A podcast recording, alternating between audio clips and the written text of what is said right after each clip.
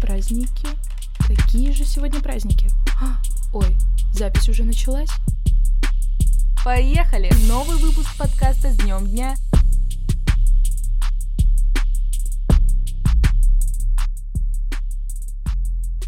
Новая неделя и новые праздники. Всем привет! С вами Полина Попова и новый выпуск подкаста с днем дня. Ну что, поехали!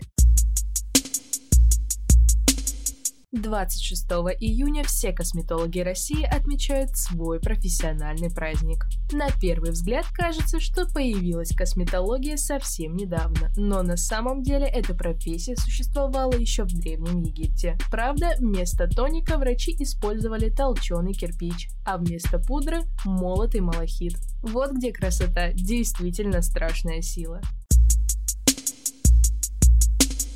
Лето уже наступило, а значит самое время доставать из дачного сарая свою удочку и отправляться на рыбалку. А лучше всего сделать это 27 июня во Всемирный день рыболовства. Рыболовство издревле спасало людей от голода и становится только популярнее с каждым годом. Для одних это просто хобби, а для других профессия и буквально смысл жизни. Так что скорее берите друзей и отправляйтесь на природу. Тс, только потише, а то всю рыбу распугаете. 28 июня в нашей стране отмечается День страхования. Как показывает опыт, застраховать в наше время можно практически все. Например, в 2009 году Николай Басков решил застраховать свой голос на 4 миллиона евро. А в Англии любой желающий может организовать себе страховку от похищения инопланетянами. Ну а что, в жизни всякое бывает, так что лучше перестраховаться. 1900 году, 29 июня, был основан знаменитый фонд имени Альфреда Нобеля. Поэтому ежегодно в этот день отмечают учреждение Нобелевской премии. Первоначально премию присуждали в пяти областях – физики, химии, физиологии медицины, литературы, а также миротворчестве, но позже появилась и экономика. Интересный факт, что люди, которые чаще всего получают Нобелевскую премию, рождаются 21 мая или 28 февраля, так что если вы родились в один из этих дней, пора серьезно задуматься.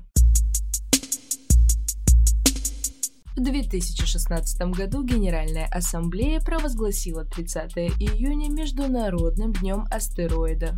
Основная цель – это повышение осведомленности людей при столкновении с астероидами. Как показали научные исследования, у астероидов бывают свои спутники и даже кольца. Именно поэтому до середины 19 века они считались планетами. А вообще астероиды могут быть различных форм, цветов и размеров. Так что бери телескоп и отмечай этот праздник вместе со мной. Если вы любите литературу, то делайте звук погромче, ведь 1 июля отмечается День Достоевского.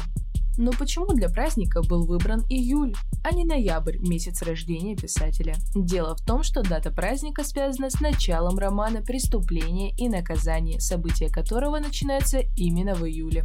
Масштабнее всего праздник отмечают в Санкт-Петербурге. Петербургские музеи, театры и библиотеки объединяются для грандиозного фестиваля со зрелищными шоу по мотивам произведений Достоевского. Теперь ты точно знаешь, как отдохнуть с пользой после тяжелой сессии. 2 июля праздник отмечают работники речного и морского флота. Работники флота – смелые и отважные люди. Кто, как не они, завяжут самый тугой узел, построят самый прочный корабль и даже изобретут кетчуп. Да-да, вы не ослышались, именно кетчуп. В 1600-х годах в Китае путешественники из Британии попробовали блюдо из смеси соленой рыбы и специй. Оно называлось кетчуп. Уже потом этот соус стали готовить из помидоров.